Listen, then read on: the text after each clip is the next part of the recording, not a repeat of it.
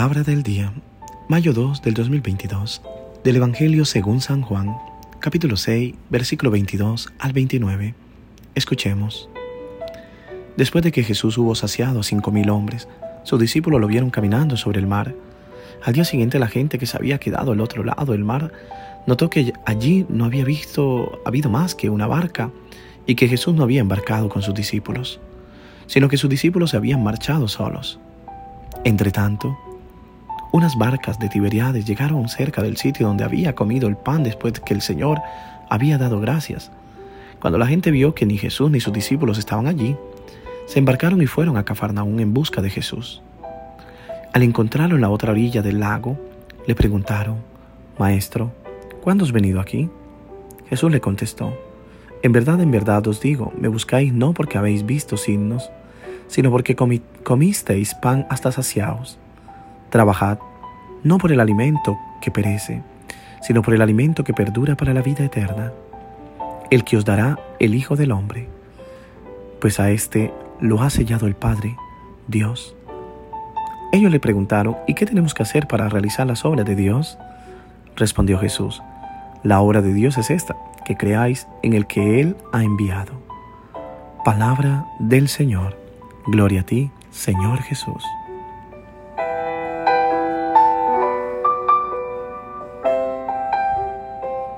¿Qué tal mis queridos hermanos y hermanas? Una vez más, acompañándote en la meditación de esta palabra. Iniciamos una nueva semana, iniciamos un nuevo mes. Pido a Dios que todos tus proyectos los vaya iluminando el Señor. Que todo cuanto tienes para este tiempo de celebraciones, Dios sea el que esté allí guiando tu vida guiando tu corazón. Que no tengas miedo, que el Señor tiene el control sobre todo en tu vida.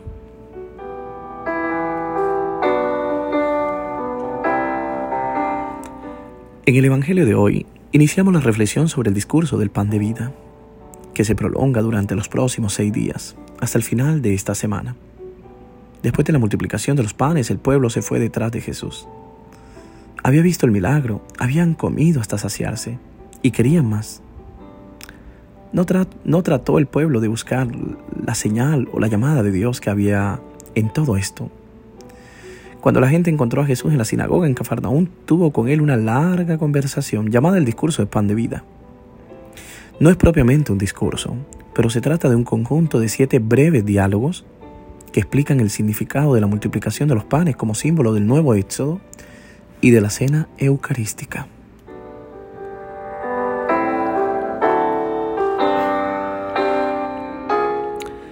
Tenemos que decirnos la verdad. A veces nuestra relación con Cristo es meramente utilitaria. Es un poco como buscar algo que nos haga sentir bien.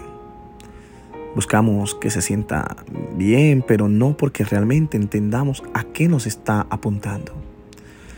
Hemos convertido la relación con Dios en tipo mercader. Yo te doy, tú me das. Ciertamente Cristo quiere traer un bien a nuestra vida, pero el bien que trae también indica una dirección a seguir. Y es esta la que le tenemos miedo de tomarla. Creer tomando algo de Cristo y luego no tomar ninguna dirección al dejar la iglesia no ayuda mucho. El verdadero problema no es sentirnos bien cuando vamos a orar, sino qué decisión tomamos cuando realmente lo hemos hecho y de todo corazón. No sé si me hago entender con este ejemplo, pero está más que claro que muchas veces solo es la conveniencia y no creemos en él.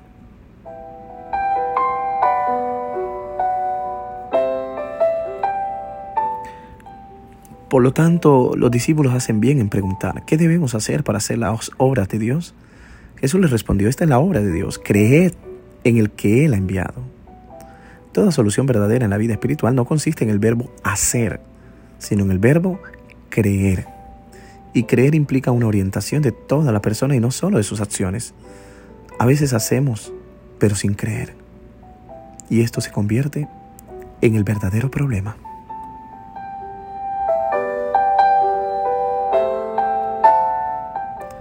Hoy el Evangelio nos invita a hacer las paces entre lo que pasa en nuestro corazón y nuestras decisiones concretas, entre lo que creemos y lo que elegimos, entre la fe y la ética.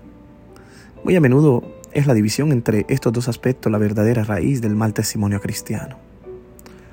Hermanos y hermanas, una oración que no se combina con una auténtica lesión del bien es una oración estéril. Lo que el mundo nos reprocha es lo mismo que Jesús se refiere a los creyentes de la época. Dicen y no hacen. Deberíamos poder pasar del decir al hacer, o más bien de creer en el testimonio concreto.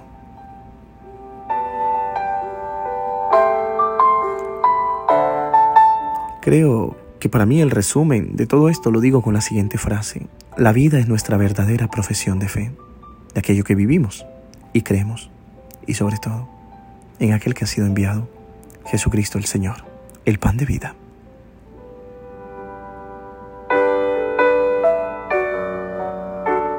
Pido a Dios te bendiga en el nombre del Padre, del Hijo y del Espíritu Santo. Amén.